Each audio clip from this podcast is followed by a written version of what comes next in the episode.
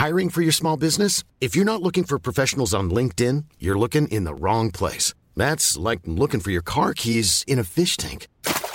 LinkedIn helps you hire professionals you can't find anywhere else, even those who aren't actively searching for a new job but might be open to the perfect role. In a given month, over 70% of LinkedIn users don't even visit other leading job sites. So start looking in the right place. With LinkedIn, you can hire professionals like a professional. Post your free job on linkedin.com slash people today. Salut à toutes et à tous et bonjour et bienvenue dans ce Morning Mood du mardi 14 mars. Il est 6h23 du matin. Nous sommes également en live en simultané sur Twitch. Salut tout le monde. Bienvenue, j'espère que vous avez passé une bonne nuit, j'espère que tout va bien pour vous. Ça s'est un petit peu calmé avec euh, alors l'histoire, c'est pas vraiment une histoire, c'est quand même un, c'est quand même un peu une douche froide euh, qu'on se prend alors que les marchés on n'en avait pas forcément besoin. Bien évidemment, ils n'ont jamais besoin de ça, vous allez me dire. Euh, Silicon Valley Bank qui a fait faillite, du coup ça fait trembler toute la planète. On y reviendra, j'y suis revenu quand même très longuement hier. Je vais vous apporter ma petite touche personnelle et mon avis là-dessus, mais surtout dans un deuxième temps, alors on va faire beaucoup, je sais, euh, de macro ce matin. Euh, dans un deuxième temps, on va faire aussi de la partie technique bien entendu, mais dans un deuxième temps, nous allons voir également qu'est-ce que peut provoquer l'inflation. L'inflation peut tout changer aujourd'hui, l'inflation peut tout changer par rapport à tout ce que le marché en fait a remis en question ces derniers jours depuis que SVB a fait euh, faillite. Ça a provoqué pas mal de chamboulements, notamment dans les anticipations de taux. Et on va voir que l'inflation, en fait, ça peut être euh, dramatique, comme finalement ça peut un peu sauver notamment les marchés américains. Euh, on va voir tout ça et on voit que les cryptos, elles, sont parties dans le sens diamétralement opposé. Elles ont fait un virage à 180 degrés, elles sont déjà sur leur plus haut, alors qu'elles elles sont censées, entre guillemets, je suis passé complètement à travers, et ça on va en parler aussi, euh, sont censés aussi suivre un peu les marchés traditionnels. Elles en ont rien à faire. Alors est-ce qu'on est dans, des, dans une période de rachat de short ou pas? Mais en tout cas, ça fait du vert, ça fait du bien, notamment pour le long terme. Moi je suis passé un peu à travers, notamment à court terme, mais ça je vais en reparler euh, aujourd'hui, notamment d'ailleurs sur UVT plus précisément. Bref, beaucoup de choses à voir ce matin. Alors, premièrement, euh, et puis après, on va voir bien évidemment quelle est ma stratégie aussi de manière générale sur les marchés traditionnels à la fin. Premièrement, alors SVB euh, fait faillite, c'est une banque californienne investie dans de la tech, elle est exposée énormément sur la tech. Il y a eu ce qu'on appelle un bank run, c'est-à-dire qu'en gros, SVB, elle avait quelques petits soucis, notamment sur, alors surtout certaines de ces boîtes, mais en gros, disons qu'elle n'a pas vu passer cette hausse de taux rapide, entre guillemets rapide, de la Réserve fédérale américaine depuis un an. Et euh, du coup, euh, elle en fait un petit peu les frais. Et euh, on a en fait certains clients qui ont commencé à retirer justement leurs dépôts, leur argent pour les placer dans d'autres banques, etc., etc. Et en fait, elle s'est rapidement trouvé le bec dans l'eau avec un manque de liquidité. C'est pour ça qu'elle a essayé de faire notamment une augmentation de capital, puisqu'elle a fait 1,8 milliard de pertes de mémoire. Elle a, fait, elle a essayé de faire une levée de fonds de 2,25 milliards de dollars, euh, etc. Et en gros, grosso modo, ça n'a pas fonctionné. Tout le monde a paniqué en même temps. Et du coup, ça pourrait, alors ça pourrait, c'est un peu le gros risque, c'est la grosse incertitude aujourd'hui, euh, secouer justement pas toutes les banques, hein, loin de là, parce que va falloir distinguer deux choses. Euh, ces banques, notamment, alors petites, oui et non, hein, je crois que c'est la 16e quand même banque euh, américaine, c'est quand même une grosse banque, c'est pas une toute petite, on va dire c'est quand même une moyenne, moyenne forte, moyenne grosse, pardon, et forcément, en fait, se pose la question de, surtout, comment elle a fait pour passer en fait au travers des radars pendant toutes ces semaines, tous ces mois, parce que la hausse des taux, elle n'a pas été violente. On n'est pas passé de 0% à 4,75% euh, sur les taux directeurs. Donc, euh, la question c'est est-ce qu'il y en a d'autres qui sont impactés ou pas? Et globalement, en fait, si vous voulez, moi ça me fait penser un peu pour le moment, alors je dis pas que c'est pas grave parce que bien évidemment j'en sais rien et ce matin justement je regardais les news à droite et à gauche ce qu'on dit euh, les uns et les autres. Notamment en France on n'est absolument pas concerné. En Allemagne ils sont pas absolument pas concernés. Au Royaume-Uni ils ont dit pour le moment c'est trop tôt de dire que la contagion est impossible ou pas. Mais je pense je pense qu'il faut absolument pas tomber dans le piège de forcément c'est horrible tout va s'effondrer etc etc et c'est vrai après avoir discuté euh, personnellement avec des, euh, des banquiers, mais pas des banquiers, euh, des directeurs d'agence, hein, d'accord euh, Des banquiers justement qui sont notamment dans, bien dans le fonctionnement des banques et tout, que ce soit en France, en Europe et même dans le monde.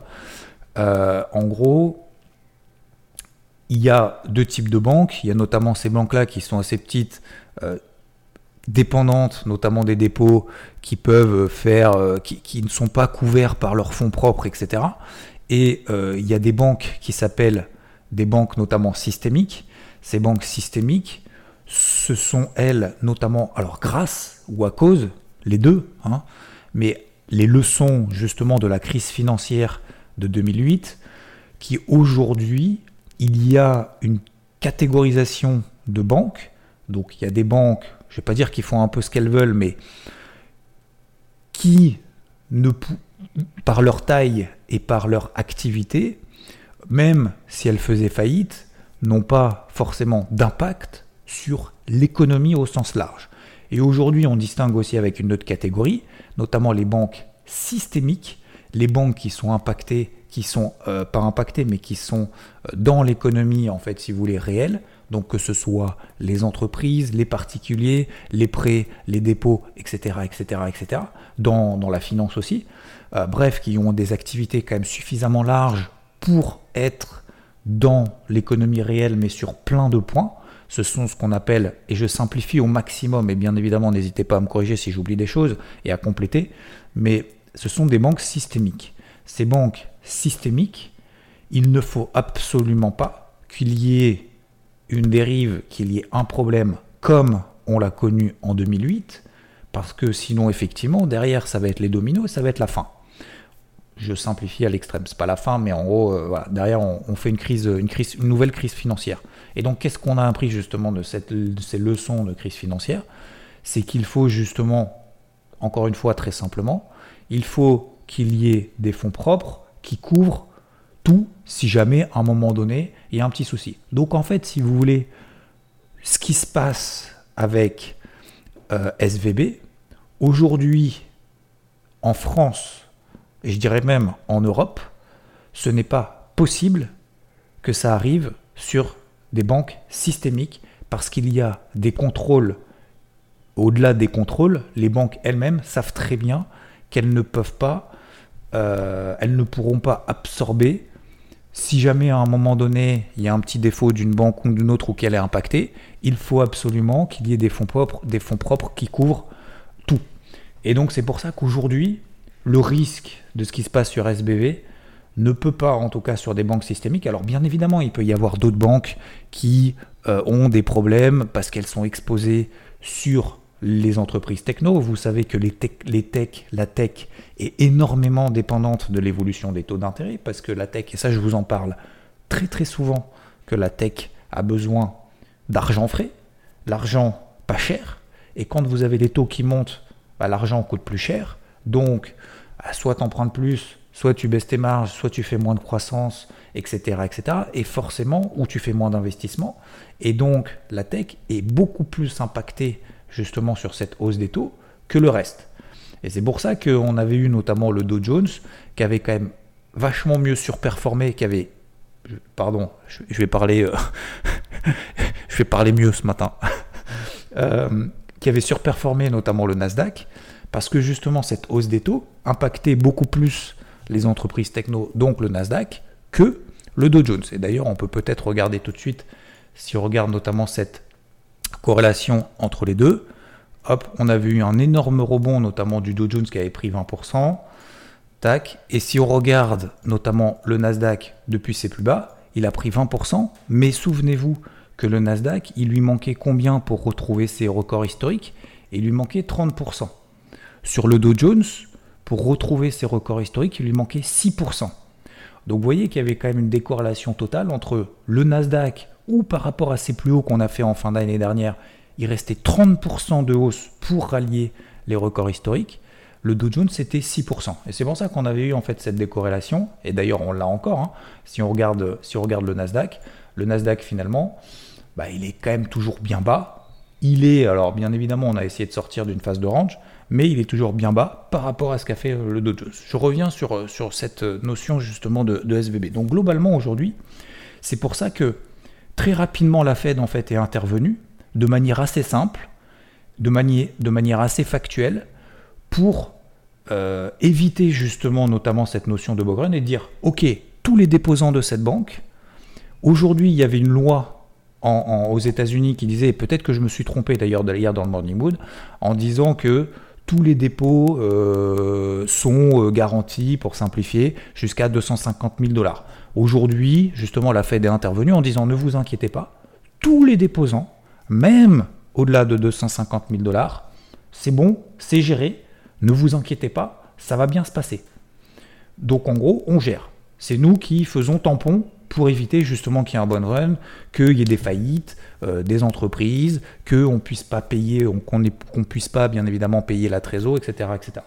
Et en fait, euh, le gros risque aujourd'hui, alors attention, ce n'est que mon avis, je peux tout à fait me tromper, le gros risque, c'est qu'on ait en fait une contagion dans toutes les banques liée à une panique. Une panique, c'est quoi? Alors j'ai pris l'exemple parce que j'ai expliqué justement, j'ai essayé d'expliquer ça à ma fille hier, en disant mais qu'est-ce qui se passe avec SVB, machin et tout. Et je lui dis bah en fait c'est assez simple.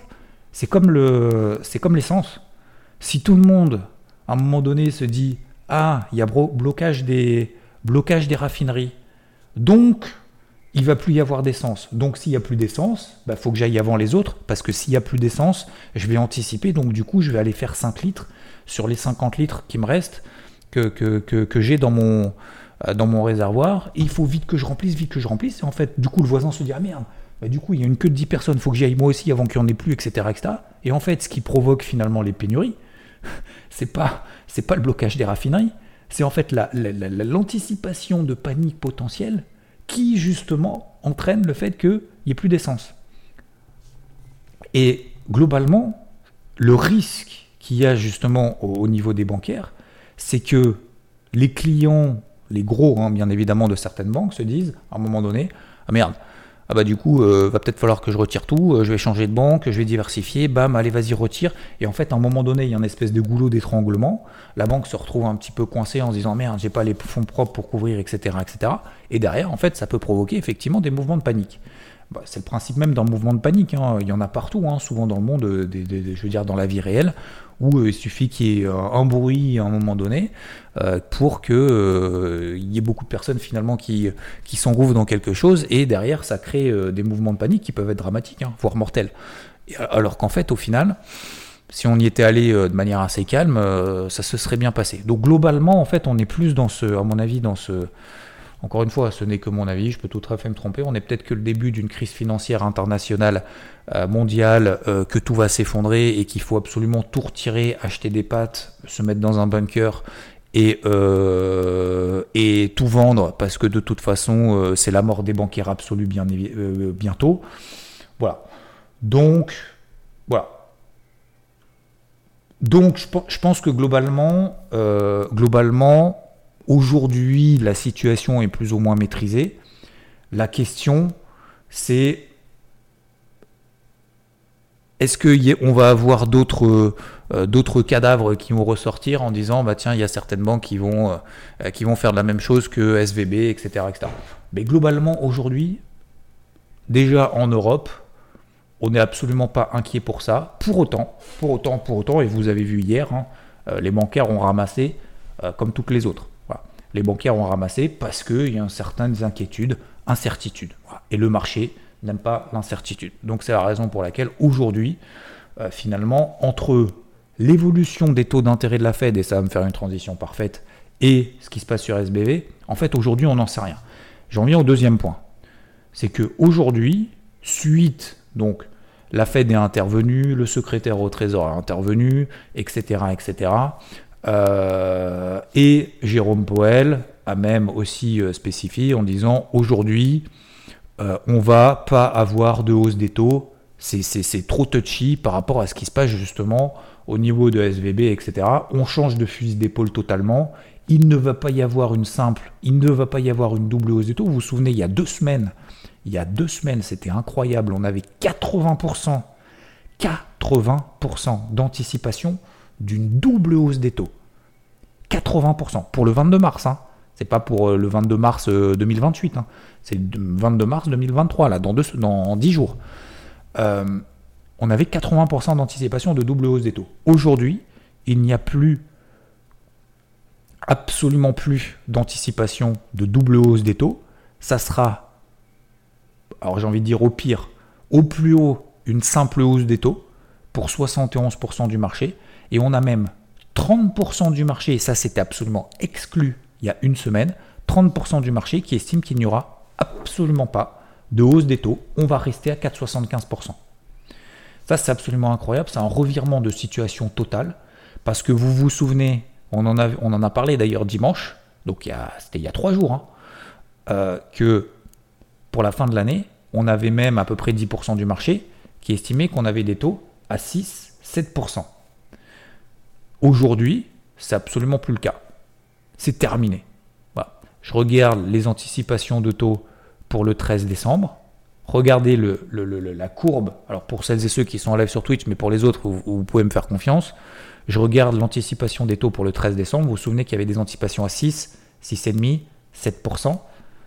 On est au maximum à 4,75 d'ici la fin de l'année.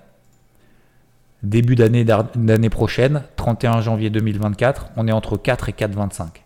Donc là, aujourd'hui, le pivot, il est plus au mois de mai, il est à la fin de l'année, en début d'année 2024.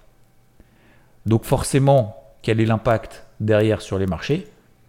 On a un dollar qui tend à se détendre légèrement, et on a surtout un taux à 10 ans aux États-Unis qui s'est complètement détendu.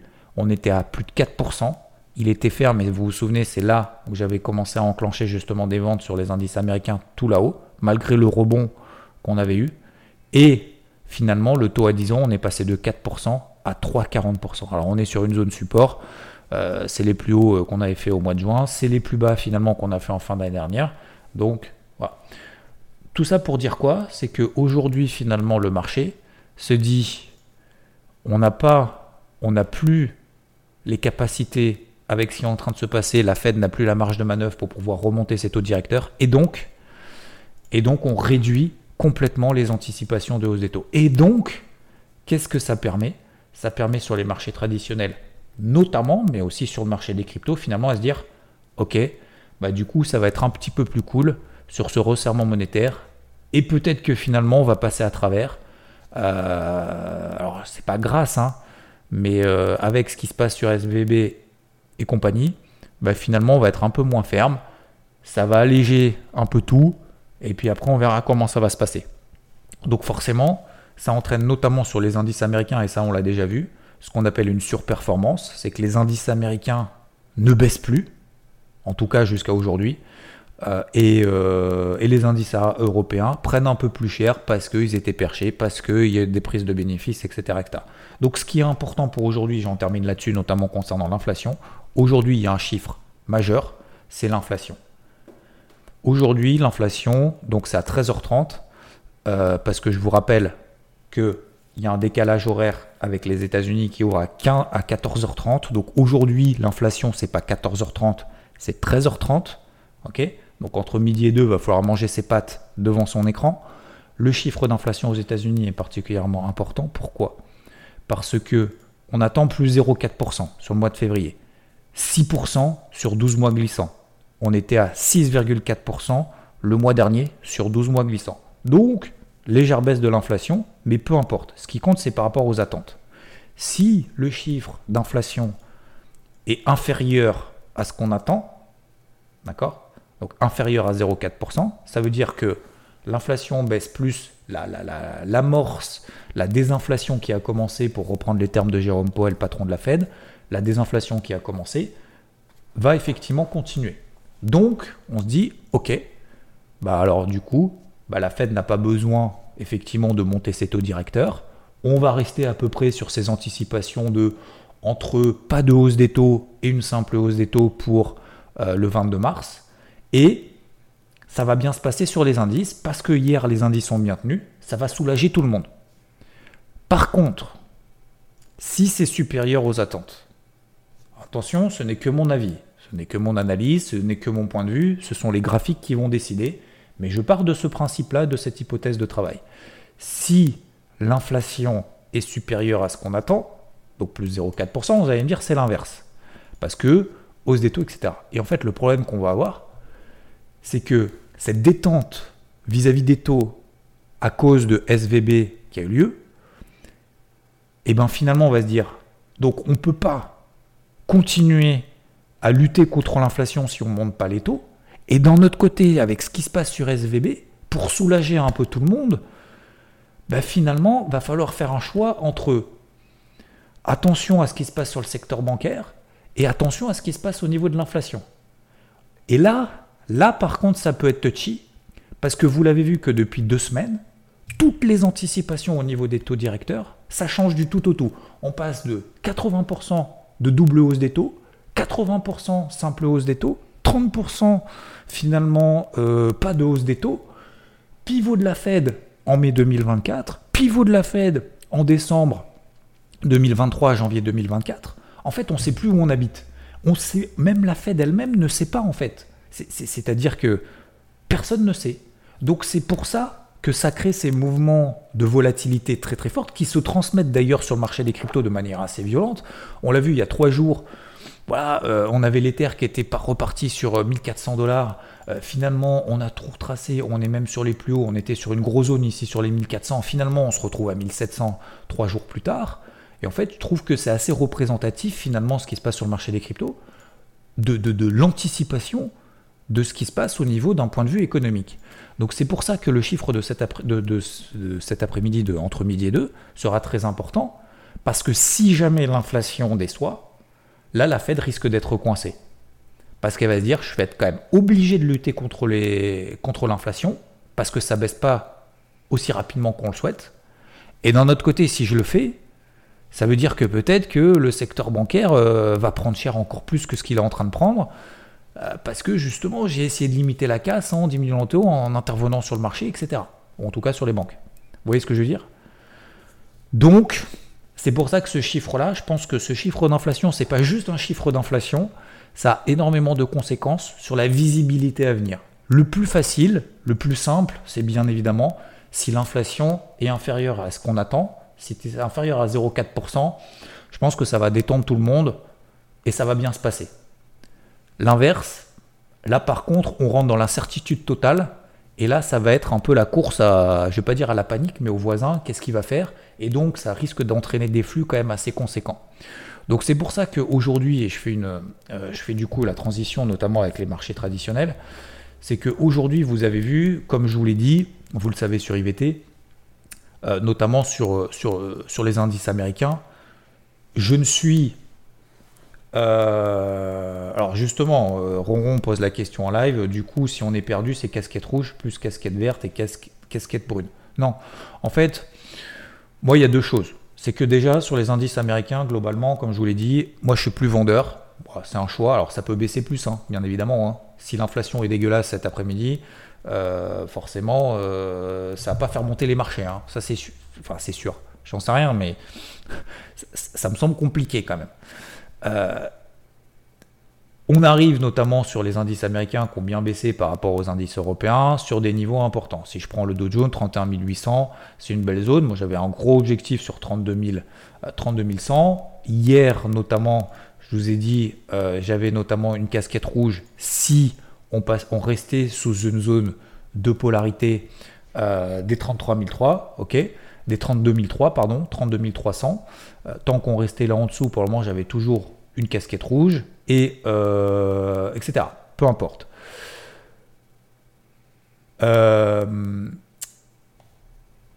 en fait, aujourd'hui, si je prends L'indice, hop, je vais revenir ici sur mes graphiques correctement. Si je prends par exemple l'indice Dow Jones, on est effectivement toujours dans une tendance baissière en horaire, tant qu'on est sous les 32 300. Ok?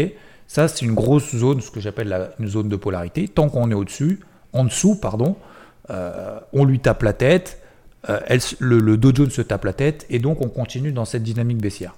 Si on passe sous les 31 800, au-dessus des 31 800, pardon, c'était une semi-casquette verte, notamment en intraday, parce qu'on arrivait justement à arrêter l'hémorragie sur le Dow Jones. Et si on repassait là au-dessus, c'était une première alerte positive. On l'a eu hier. Ok? Très bien.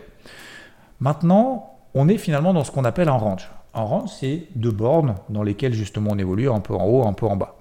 Donc aujourd'hui, moi, je suis absolument pareil pour simplifier au maximum et pour aller à l'essentiel. Je ne suis ni vendeur ni acheteur aujourd'hui. Je vais essayer tout simplement de prendre le flux que me donnera le marché lorsqu'il y aura le chiffre d'inflation.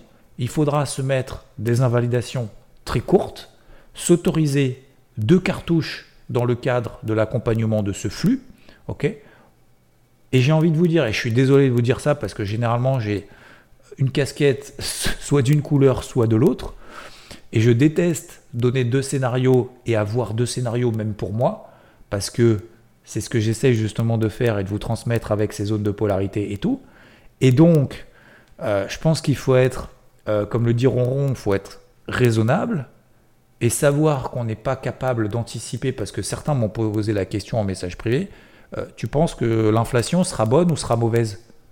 Mais les gars, j'en sais rien. Je, peux vous dire un truc, hein, mais ça sera une chance sur deux. Hein. J'en sais rien, moi. Personne ne sait, en fait. C'est pour ça qu'il y a ce chiffre. C'est pour ça qu'il est publié, ce chiffre. Ah, mais est-ce qu'il n'y a pas plus de chances qu'il soit mauvais qu'il soit bon? J'en sais rien. J'en sais rien. Moi, je pars pas de cette hypothèse-là. Si vous, vous êtes sûr de quelque chose, euh, bah allez-y, vendez tout, parce que c'est sûr que ça va baisser derrière. Hein. Mais moi, j'en suis pas sûr. Donc, je vais attendre justement ce chiffre d'inflation-là, qui me donnera des premiers éléments. Ensuite, ces premiers éléments vont me donner des éléments techniques. Ces éléments techniques, c'est quoi? Je vais me focaliser notamment sur le Dow Jones, parce que le dodo, je l'apprécie particulièrement depuis ces dernières semaines. Si on passe sous 31 800 sur le Dow Jones et qu'on s'installe là en dessous, est-ce qu'il faudra continuer à le vendre? Je vais essayer de le faire notamment en intraday, mais avec parcimonie. Et c'est clair que si le Dow Jones repasse au-dessus des 32 300, je répète 32 300, pour moi c'est la zone clé. Pourquoi? Parce que d'un côté, pour celles et ceux qui voient les graphiques, au-dessus de 32 300, c'est la sortie par le bas, par le haut, pardon, d'un canal baissier dans lequel on est depuis à peu près une semaine sur le Dow Jones. Ok? J'ai continué à le vendre, j'ai continué à le vendre, maintenant c'est terminé. Donc sorti par l'eau justement d'une tendance baissière horaire. En daily, ça voudrait dire aussi qu'on est en train de réagir sur ce qu'on peut avoir une oblique descendante qu'on a et qui a été mise en place tout au long de l'année 2022. D'accord?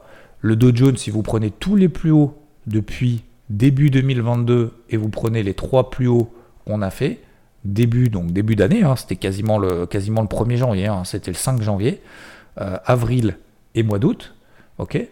Et on fait, on est en train de faire un pullback dessus. Alors, c'est pas forcément une zone d'achat, mais en tout cas, c'est une zone justement de turbulence, au moins d'arrêt d'hémorragie à court terme. Et d'ailleurs, vous l'avez vu hier, finalement, le Dow Jones, il a terminé à quoi? Moins 0,28. On est passé vert sur le Dow Jones. Pourquoi j'insiste sur le Dow Jones? Si jamais on a une réaction positive de marché cet après-midi, pourquoi j'insiste sur lui? Parce qu'hier, à un moment donné, on avait tous les indices qui étaient dans le rouge en mode panique, etc., notamment en Europe. Le CAC a terminé à moins 3% quasiment, le DAX un peu plus de moins 3%. Euh, le Dow Jones était vert hier. Donc on voit clairement cette décorrélation entre les marchés américains, entre les marchés américains eux-mêmes d'ailleurs, et les marchés européens ou l'ensemble des marchés. Donc c'est pour ça que j'insiste notamment, moi je vais me concentrer notamment sur le Dow Jones, puisque si on a une inflation qui est plutôt correcte, le Dow Jones est peut-être aussi moins impacté puisqu'on parle de valeur industrielle, on ne parle pas de valeur techno. Donc vous savez que SVB Banque, notamment lié au techno, donc forcément il y a peut-être aussi un petit peu plus d'incertitude, notamment sur le, secteur des technos, d'autant plus avec ces taux qui sont de plus en plus hauts euh, etc. Et on ne sait absolument pas la suite. Donc je préfère me concentrer sur quelque chose qui est un petit peu moins touchy, notamment sur le Dow Jones, que euh, de faire plutôt du, Nasdaq. Ok? Donc voilà globalement les deux, les deux zones. 31 En dessous, c'est détérioration. Est-ce que ça va s'effondrer? Peut-être. j'en sais rien, mais en tout cas, effectivement, il faudra mettre une casquette rouge. En tout cas, je remettrai peut-être très temporairement une casquette rouge en intraday, mais en étant, je vais pas dire prudent, je vais pas dire prudent, mais en tout cas, je vais être vraiment très très rigoureux sur, euh, sur de nouvelles positions à la vente si jamais il y a un flux baissier. Voilà. Euh, je préférerais, alors je vais pas dire je préférerais, mais parce que j'en sais rien, il faut s'adapter au marché. Mais c'est vrai que si on passait au-dessus des 32 003, notamment sur le Dow Jones, ce serait plus simple pour tout le monde, pour l'économie au sens large, qu'on ait une inflation qui soit au moins conforme à ce qu'on attend. Quoi. Voilà. Voire en dessous, mais au moins conforme. Sinon, ça risque d'être compliqué quand même encore plusieurs jours, voire tout au long de la semaine. Ok? Les zones de polarité sur le SP500, 3930 en haut. Ok Tant qu'on passe pas là au-dessus, et comme je vous l'ai dit dimanche, tant qu'on n'a pas de signaux positifs, c'est un peu plus compliqué pour le moment de payer. Pour le moment, on n'a pas de signaux positifs. On a simplement un arrêt de l'hémorragie. C'est pas parce que l'hémorragie est arrêtée que le malade est soigné. Ok euh, Et le Nasdaq, je passe pour le moment. Je fais un petit tour globalement de reste, hop, du reste des marchés. Comme ça. Donc le, pétrole subit un petit peu ce qui se passe, euh, bien évidemment, euh, de manière économique au sens large. Voilà, hein, un petit peu plus de stress, un petit peu plus de pression. Le pétrole peut être considéré aussi comme un actif risqué. Alors même s'il n'y a pas de corrélation du tout avec les indices, on est bien d'accord. Mais voilà, le pétrole pour le moment n'est pas propice à être payé. L'or, l'argent se sont enflammés alors valeur refuge, pas valeur refuge, il y en a certains qui se disent ah bah c'est sûr c'est une valeur refuge donc ça monte. C'est faux. L'or, l'argent ne sont pas des valeurs refuge, elles sont liées notamment à euh, ce qu'on appelle, euh, sont peut-être considérées d'ailleurs comme des paires du forex puisque est notamment en dollars.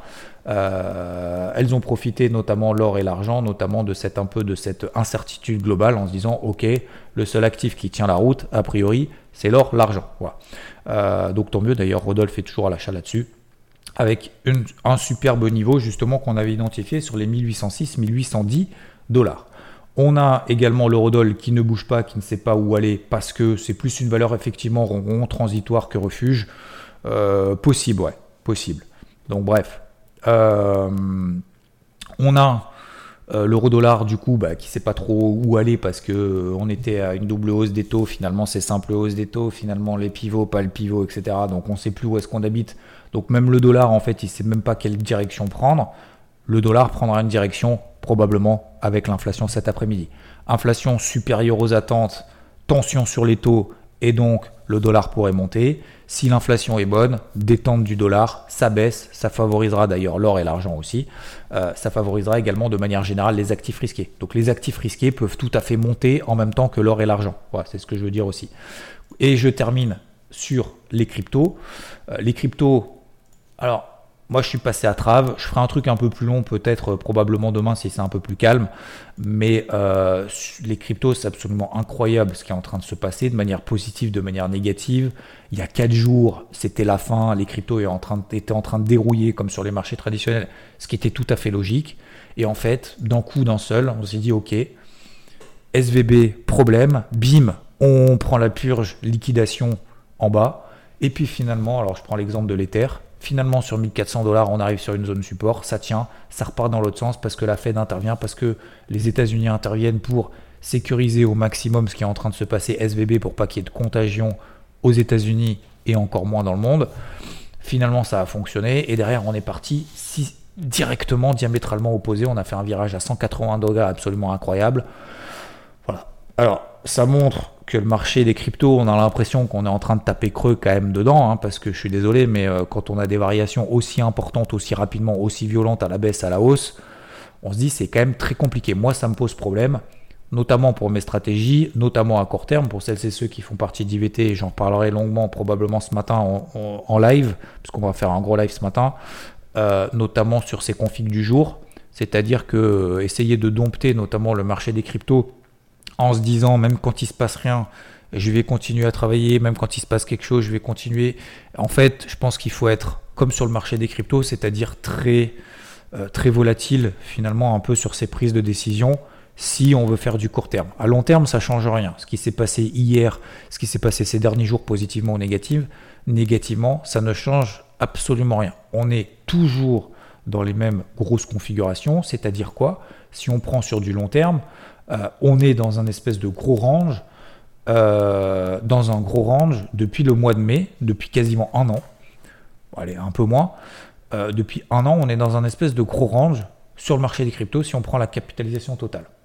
Donc, c'est pas parce que ça baisse de 10% que ça change quelque chose, c'est pas parce que ça remonte de 20% ou de 30% que ça change quelque chose.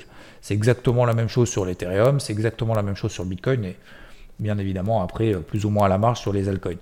Effectivement, euh, il faut effectivement, il y a ces espèces de soutien qu'on a à droite et à gauche pour éviter les mouvements de panique. Et globalement, le marché s'est senti un petit peu rassuré en se disant ça va, on n'est pas tout seul, on va pas dérouiller. Mais globalement, à long terme, absolument rien n'a changé. Et sur du court terme, on a tellement des portes de saloon en haut et en bas. Voilà. Moi, je suis passé à travers de ce mouvement aussi à court terme. Euh, c'est pas parce que j'ai pas cru, c'est peut-être parce que j'ai pas été assez réactif. Euh, c'est peut-être parce qu'à un moment donné, quand le marché prend 10% euh, dans la journée, alors qu'il n'y a pas forcément des bonnes nouvelles, qu'on se dit c'est peut-être du faux mot, puis finalement le lendemain, on recolle un plus 7%, 5%, et tant mieux. Et tant mieux que et tant mieux qu'on ait cette, euh, cette réaction positive globalement. Mais voilà, moi pour le moment, je m'enflamme pas. Il n'y a pas eu pour le moment de changement important de configuration positive ou négative sur le marché des cryptos. On arrive sur des zones de résistance sur les 1700 dollars par exemple, si je prends l'exemple de, l'Ether. On avait justement identifié ensemble cette zone d'achat des 1400 qui était une zone d'achat euh, moyen terme sur l'Ether. On a parlé ce week-end notamment avec Rodolphe de ces 20 000 dollars sur le Bitcoin qui tiennent. On est à nouveau sur les 25 000. Est-ce qu'il faut payer pour maintenant pour viser 28 000 sur le Bitcoin? J'en doute. Voilà. Euh, en tout cas, moi, je le fais pas. C'est peut-être une bonne idée. Pour moi, ça n'en est pas une. On arrive sur des zones de résistance et bien évidemment derrière, il faut une détente de l'inflation cet après-midi, en tout cas à 13h30, pour continuer dans ce rythme-là. Bref, je termine en vous disant c'était un petit peu plus long matin et c'est toujours un peu plus long quand je fais le live en parallèle et j'en suis désolé si c'est trop long. Euh, je vais essayer vraiment de, raccourcir au maximum si, si, euh, si, si, ça convient pas à tout le monde, en tout cas à la majorité.